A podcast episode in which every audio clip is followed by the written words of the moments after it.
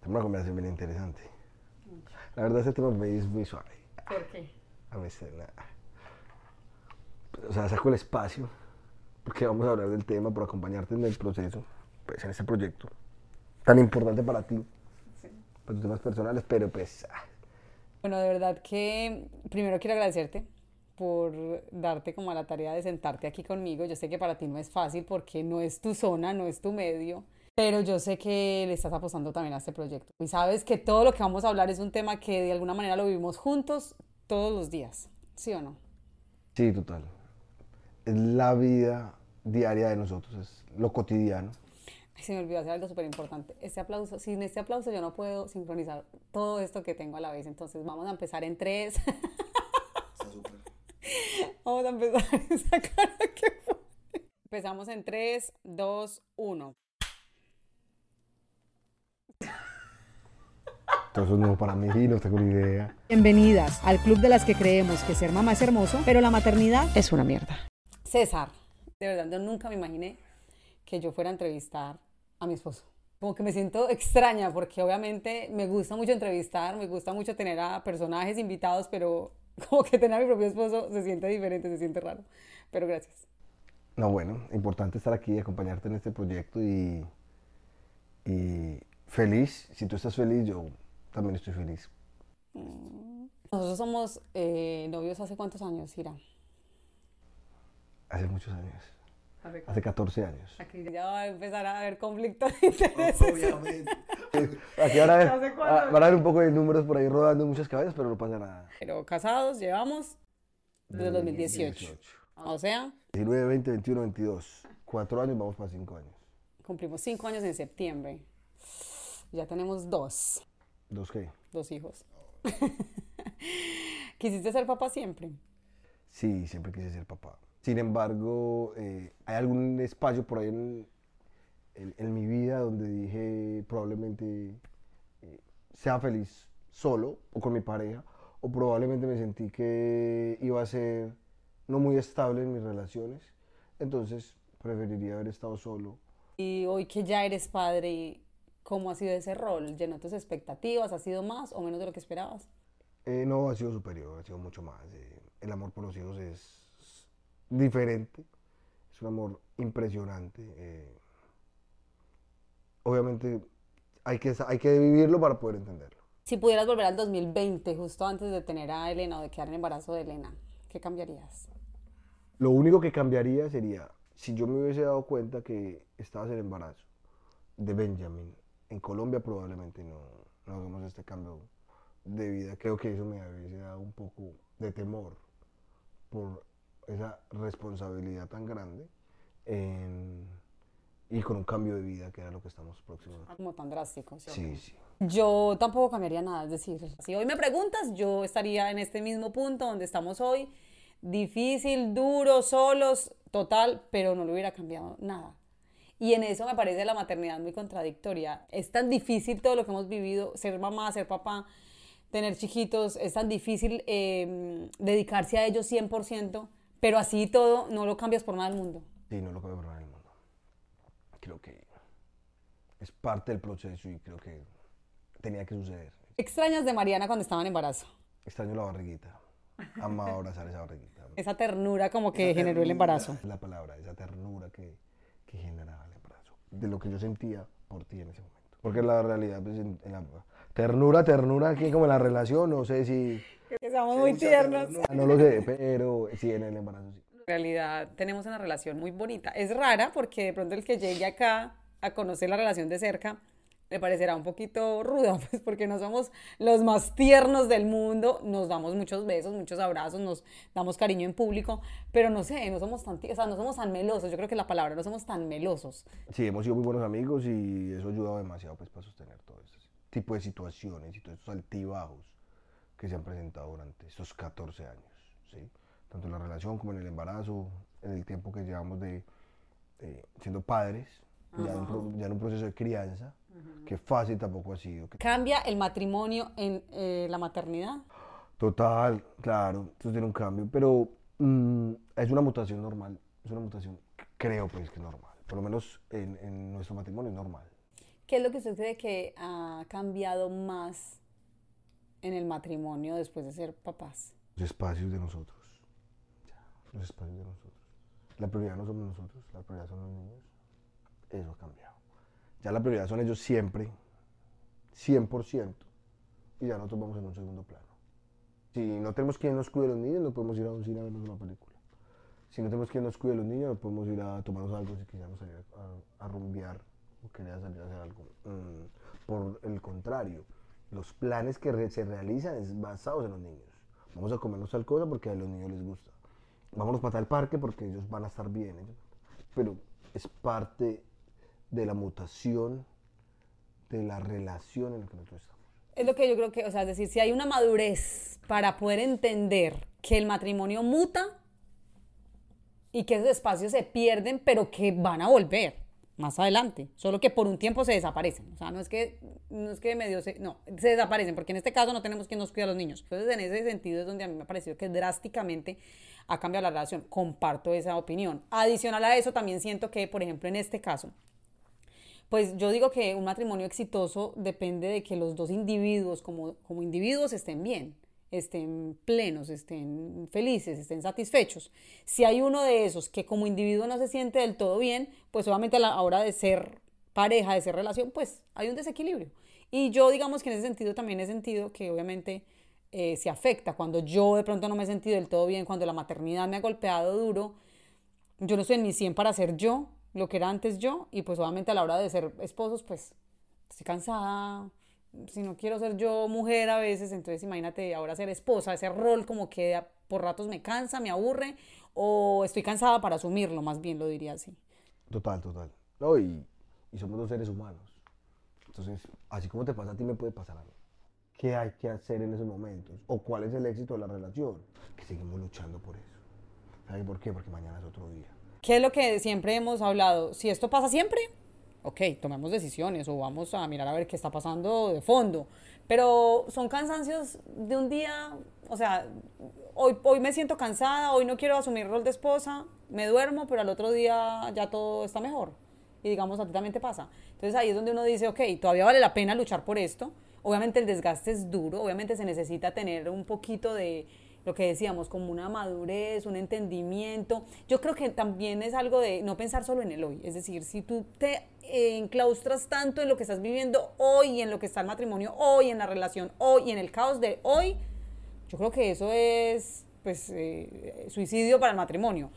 Pero si tú piensas que esto va a pasar, es pasajero, yo todo el tiempo me recuerdo eso, esto es pasajero, esto es pasajero, los niños van a crecer, el matrimonio va a volver a ser igual, vamos a volver a tener el espacio que teníamos antes. Es que yo creo que se extrañan muchas cosas, más que todo ese espacio, o sea, ese espacio simple de ir en silencio en un auto o hablando de temas de nosotros, recordando viejos tiempos, escuchando una buena música, ya no. O sea, eso ya es imposible. Siempre que vamos en el carro vamos con los dos chiquitos que son unas loras atrás o, si nos están hablando mucho están llorando y estamos escuchando la vaca Lola para que no lloren. Sí, pero lo que decías desde el principio, es parte del proyecto, ¿no? Por eso quisimos traer niños al mundo, por eso quisimos formar una familia. Pero sabes algo, hay que disfrutar ese espacio. Los niños con su musiquita, con su vaca Lola, escuchándolos ahí, verlos en el retrovisor, sentaditos ahí. Ay, eso es tan satisfactorio que no, los, no, no, no, no lo siento sino tú, no lo siento sino yo, y no lo siento sino los que son papás y tienen... No, ¿y qué pasa? Y que van a crecer, y que ya después no vas a ir probablemente con ellos en el carro porque ya no van a querer ir contigo. Entonces es disfrutar la etapa del hoy, lo que se fue extrañarlo, pero saber que vuelve y disfrútese lo que pasa hoy con esos bebés que van a crecer rapidito. La mujer cuando es mamá sufre una pérdida de identidad. Yo eso lo leí en el primer episodio, un poco de que las mamás cambiamos, somos nuevas mujeres, nuevas personas, perdemos un poquito de identidad también. ¿Cómo vives tú como esposo esa pérdida de, de la identidad de Mariana un poco, esos primeros meses, sobre todo que son tan duros, esa Mariana desarreglada, esa Mariana de pronto cansada, mal geniada, ida? ¿Cómo la vives? Yo he tratado de enamorarme de todas las Marianas. Cada día eh, me enamoro de Mariana, me enamoro de Mariana, independientemente la Mariana que sea, la Mariana viajera, la Mariana trabajadora, eh, todo es la, la Mariana eh, materna, la Mariana embarazada, todos son diferentes eh, estados que he podido conocer tuyos. Y y todos me he ido enamorando. Siempre he buscado, yo soy una persona muy propositiva soy una persona muy positiva, entonces trato de sacarle lo bueno a todas las personas. Obviamente tú tienes una gran capacidad. Eso sí, de eso que tú haces no lo puede hacer mucha gente. Es decir, no es tan fácil. Incluso para mí, que, lo, que estoy con él al lado y que trato de aprenderle eso, porque eso es una ley que uno debería aplicar en todos los aspectos de su vida para que uno viva más feliz y para que uno no se dé tan mala vida. Eh, pues la gente que está escuchando esto dirá como, bueno, no, pero pues, pues, digamos, es muy fácil decirlo, pero vaya, aplíquelo, o sea, enamórese de todas las facetas, incluso de las más malucas, de las más feas, de las más, ¿cierto? Por ejemplo, esa manera desarreglada, o sea, ver a la mujer eh, que tú estás acostumbrada a ver arreglada, bonita, eh, femenina, y pasar a verla tirada, despeinada, sin bañarse a mediodía porque tiene un bebé pegado, eh, saber que ya las tetas las usas para alimentar a su hijo. Me hago entender, o sea, cambia todo. Total, hay que entender qué es lo que está pasando. Si estás en un momento en donde estás eh, en un proceso de crianza con un bebé, Que es tu hijo. mi hijo y absorbe y quita demasiado tiempo, entonces eh, o me vuelvo una carga adicional, como probablemente puede ser en muchas ocasiones, o, o trato de ayudar para que todo sea un poco más fácil. Cuando nace el hijo, nace un nuevo hombre, como es el caso de la mujer, ¿aplica también para el hombre? Sí, claro. Por o por lo menos para mí nace una responsabilidad muy grande. Es demasiado, es una responsabilidad eh, muy grande y, y las prioridades cambian. ¿Ves la vida diferente? Veo la vida diferente, disfruto la vida mucho más de lo que lo disfrutaba anteriormente. eh, trato de mantener un poco más, trato de mantener, de tener mucho más cuidado en mi vida diaria, porque sé que hay un bebé que me está esperando en mi casa, que necesita de su papá. ¿Cómo hemos vivido esa crianza respetuosa en esta casa? ¿Cómo eso nos ha sacudido? ¿Cómo eso nos ha cambiado el chip? ¿Cómo eso es tan diferente a lo que de pronto nos enseñaron a nosotros, incluso a cómo nos criaron a nosotros y cómo eso ha afectado en este matrimonio? No es fácil, pero me parece muy importante. Fui criado bajo una crianza respetuosa, pero obviamente de unos papás más adultos, más conservadores. Algo les aprende uno a ellos de esto, pero tiene uno algunos reproches o algunas... Unos eh, ajustes. Como algunos ajustes que usted cree hoy que pudieron haber sido mejor. Pero nos pasa todo el tiempo, es decir, en medio de la crianza respetuosa que tratamos de aplicar siempre, de vez en cuando se le sale a uno el, la palmadita, No, el manotazo, y uno dimos como, hey, No, no, no, pero, hey, nada. Sea, el- entre el papá y los hijos y la mamá y los hijos tiene que haber un respeto entre el papá y mamá. O sea, como mamá sabe cómo criar a sus hijos, o sabe cómo direccionar a sus hijos con respecto a cualquier tema específico, el papá también sabe cómo hacerlo con sus hijos. Porque hay lenguajes diferentes entre hijos y papás. Ya en una situación de comunicación, tiene que ser papá y mamá solos. ¿Qué es lo que está pasando? ¿Qué fue lo, ¿Cuál fue el error que cree el otro que cometió? Y el por qué no. Sí, me parece importante. sucede Respetar las formas de criar de cada uno. Somos dos seres humanos diferentes, criados de manera diferente, con perspectivas de la vida diferentes. Obviamente, la forma en que tú crías es diferente a la mía, siendo las dos respetuosas. Y basados en más o menos lo mismo, porque obviamente nosotros nos comunicamos. eh, yo, pues más que todo, soy la que estoy más empapada un poco, trato de leer más acerca de qué se debe hacer, cómo se debe hacer, cuál es la metodología adecuada, se la comunico a él y pues tratamos de aplicarla. Pero pues digamos que sí, eh, de manera diferente. Al principio me dio un poquito duro entender, por ejemplo, la forma de compartir con ellos es diferente para cada uno. Por ejemplo, yo soy muy de tirarme al piso, de jugar con ellos en el piso, de, de hacer muchas actividades, por ejemplo, en el parque. Y cuando él sacaba, empezaba a sacar sus tiempos para compartir con ellos, pues yo también trataba como de que hiciera lo mismo. O sea, yo, ven y por qué tírate al piso con los niños, que ellos disfrutan eso. Y bueno, poco a poco me fui dando cuenta que no necesariamente esa es la manera en que tú disfrutas con ellos. Es decir, que tú tienes tus maneras de disfrutar con ellos y pueden ser diferentes, Total, pero... pues, Total, yo, todas puedo, yo no necesariamente tengo que tirarme un piso. Yo puedo cargarlo en mis hombros, puedo tenerlo cargado y llevarlo y mostrarle eh, cosas a la altura de un adulto. Yo personalmente trato de entender a mis hijos y siento que ellos me entienden el lenguaje de lo que nosotros hablamos o de lo que nosotros queremos hacer. Eh, compartir con ellos, eh, hay muchas maneras de compartir. No tienen que ser las mismas. No tienen que ser las mismas y es importante respetar. Nos pasa con la natación, nos pasa en la piscina. Tú, tú- tú sabrás cómo, cómo haces que tu hija nada y tu hijo nada y cómo los quieres, cómo quieres jugar en ellos. Yo, tengo, yo veré cómo juego con ellos cómo los monto en mis hombros, cómo los tiro al agua, cómo dejo Cada rato que, cómo pasa. dejo que, ya es Como que lo, la hundí una vez, la hundí dos veces, la hundí tres veces, como que a la tercera ya, ¡ey! No te metas. No, pero es que la estás ahogando. No, me la boca. Pero cada uno, cada uno juegue con sus hijos como quiera jugar. Sí, es verdad. Sexo en el matrimonio. Tema trascendental, controversial. ¿Cambia o no cambia? Sí, claro, cambia. Total. Hay épocas muy complejas, hay épocas muy complejas. Se llaman temporadas de Hay austeridad. temporadas, hay temporadas, hay temporadas, hay temporadas. Y hay que saber, y lo mismo que todo, como todos los temas, hay que saber sacar eso adelante. O sea, hay que saber cómo se va a reactivar para las necesidades de los dos. Importante que hablarlo, es decir, al principio nos pasaba, como que iban pasando los días, uno, dos, tres, y como que nada de nada. Cansado él, cansada yo, ocupado él, ocupada yo también, cada uno en sus ocupaciones. Llega un punto en que tú como que prefieres callar a ver como para que la cosa pase, pero no, no hay que callar, antes hay que hablarlo porque pues la cosa pasa, pero los dos sabemos lo que está pasando y los dos sabemos que, que es necesario sacar el espacio. Es decir, es duro, sí, durísimo. A veces sentimos que, es que, es más, en este momento era o tener sexo o hacer este podcast. Porque era el momento en que el abuelo se iba a llevar a los niños al parque mientras hacíamos esto. Y literal ahorita llegan y ya otra vez el caos, ta, ta. entonces los espacios tan mínimos hay que saberlos aprovechar. Y pues obviamente ustedes saben que el sexo pues necesita toda una antelación, todo un tiempo de, de como, no es así como, ¿cierto? Como llegar y, no, se necesita tiempo, o por lo menos yo necesito tiempo.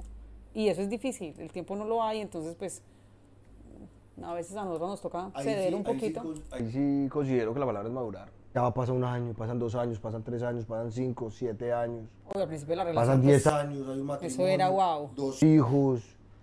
Maratones. Pero para mí, para mí es guau, pues. yo- Para mí es guau, yo lo entiendo. Sí, yo sí. entiendo. No, no. Puede que, o sea, si no, si no hay maratónico en el principio, pues porque obviamente no tenemos el tiempo que teníamos anteriormente. exacto, Nos exacto. conocimos de 16 años, 19 años, y a hoy que tenemos 33 años, pues cómo vas a... No hay cómo compararlo. Y el tema es no está ubicarlo bravo, él habla así, no, él habla el así, tema no es ubicarlo bravo. realmente lo que estamos hablando. O sea, el sexo es importante en una relación, pues el sexo es fundamental en una relación. El sexo es fundamental. Y el sexo no se puede dejar tampoco en un tercer plano.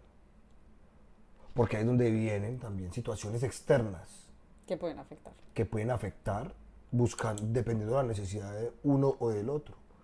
Pero si estamos luchando por el mismo objetivo, si sabemos que el objetivo es este hogar, es esta familia, es esta relación, es este matrimonio y queremos algo duradero, pues sencillamente pues no salga a la calle con ojos de búsqueda, sino que usted sabe lo que tiene en casa y pues y sabe por el proceso que está pasando el matrimonio. Hemos sido respetuosos en los procesos. Él ha, él ha respetado mi cansancio. Cuando yo estoy cansada le digo, gordo, estoy cansada. O sencillamente cuando él me ve que estoy tan agotada, que estoy como, si agobiada, como he tenido esos episodios como de, "Ugh", pues claramente sabe que no es un buen día para eso, sino que me arruncha, me abraza, y nos vemos una película cuando se puede. O... Pero quiero que, pero pasa algo. Tú estás, tú estás enfocada ya después de un posparto. No sé si tú te acuerdas qué pasó antes. Si hubo una época donde hubo poco sexo, fue en el embarazo. Embarazo. Fue en el embarazo. Al principio hubo, hubo buen sexo, ya después hubo poco. Yo personalmente eh, sentía demasiada ternura. Y yo personalmente no. Eh, más, que, más que sexo la veía como una, un, un osito de felpa. No te sentías cómodo. César siempre fue como muy temeroso de que todo estuviera bien en el embarazo. Es decir, él fue demasiado sobreprotector. Me ayudaba con todo, no me dejaba subirme a ninguna parte. Eh, cuando yo me bañaba siempre era cuidado, te caes. Es decir, como que siempre tenías como algún cierto temor de que salieran mal las cosas. Y yo hasta no saber que el bebé realmente naciera o que no tuviera el bebé en las manos, ¿qué tal? Para mí no era, era 100% seguro que ya venía un bebé en camino. Ya tú Sí, como sabes que, todo cambia, no- como que... Sí, ya todo se volca a la prioridad del bebé que viene en camino, es decir. Igual, como, como todo, el sexo también pasa ahí como un segundo. Nos pasó a nosotros. Hay otros, matrimo- otros eh, matrimonios que en el embarazo, mejor que nunca, el libido de los dos sube y eso es, wow, chévere, respetable. No, no- no fue nuestro caso. El baby brain en la mamá. ¿Cómo lo vives tú como papá? ¿También sufres algo de baby brain? ¿Algo cambia en el cerebro tuyo? ¿Te sientes diferente después de ser papá? No, yo pienso que, que el baby brain en, las mamás. Yo pienso que el baby brain en Mariana. Yo pienso que el baby brain en Mariana fue demasiado, fue demasiado. Porque ya vengo conociendo a una mujer totalmente diferente Sí. a la mujer que en ese momento ya conozco. ¿En qué momento dijiste, esta vieja está, esta vieja está rara, esta vieja está chiflada? O sea, Esa vida cambió. O empieza a olvidar las cosas, eh, empieza a ser, a ser torpe en algunas situaciones, en algunas situaciones, eh, y ya empezamos a entender qué es lo que está pasando. En este caso porque supimos que existía el baby brain. ¿Cuántos matrimonios no tienen ni idea que eso existe? Y pues sencillamente No, asumen total. que Total, quién sabe total. qué le pasó a esta, esta está embarazada. Es entender a la mamá, acompañar a su proceso, ser muy tolerante, aparte que está en estado de embarazo, pero hay un momento que, de exasperación que hay que saber controlar. Y mucho sucede después de que ya nace el bebé y usted, posparto. "Ey, todavía baby brain, pero ya la realidad es otra porque la realidad es la, o sea, la vida real Sí, es la vida pero es que real. cuando tú vas y escuchas y vas y lees, te das cuenta que el baby brain no desaparece con el nacimiento del bebé. Entonces eso también... eso Paulatinamente también- va volviendo toda la normalidad, pero estamos en proceso. Aparte es que yo salgo de una, el mismo embarazo del otro, es decir, fueron dos embarazos muy seguidos, entonces es un baby brain que trataba de irse y ahí mismo vuelve con el embarazo de Benjamin y apenas se está yendo. Eso que Mi bebé tiene entenderlo, 10 eso- meses eso que y todavía siento, o sea, todavía tengo rezagos del baby brain. O sea, todavía se me olvidan un par de cosas, todavía no coordino para hacer otras cosas. Es súper raro. De eso vamos a hablar en otro episodio ya a profundidad con un experto de por qué sucede. Pero que si tienen que tener paciencia con mamá, total, tienen que tener paciencia con mamá. Y entender que está cruzando por algo. O sea, este cuerpo Está trayendo vida al está mundo. trayendo vida al mundo y muchas neuronas y, y- y conexiones neuronales están concentrados en dar vida que tienen que desconcentrarse de otros temas como la memoria, como, bueno, otros temas importantes también, pero que pueden olvidarse por un momento, por un espacio de tiempo.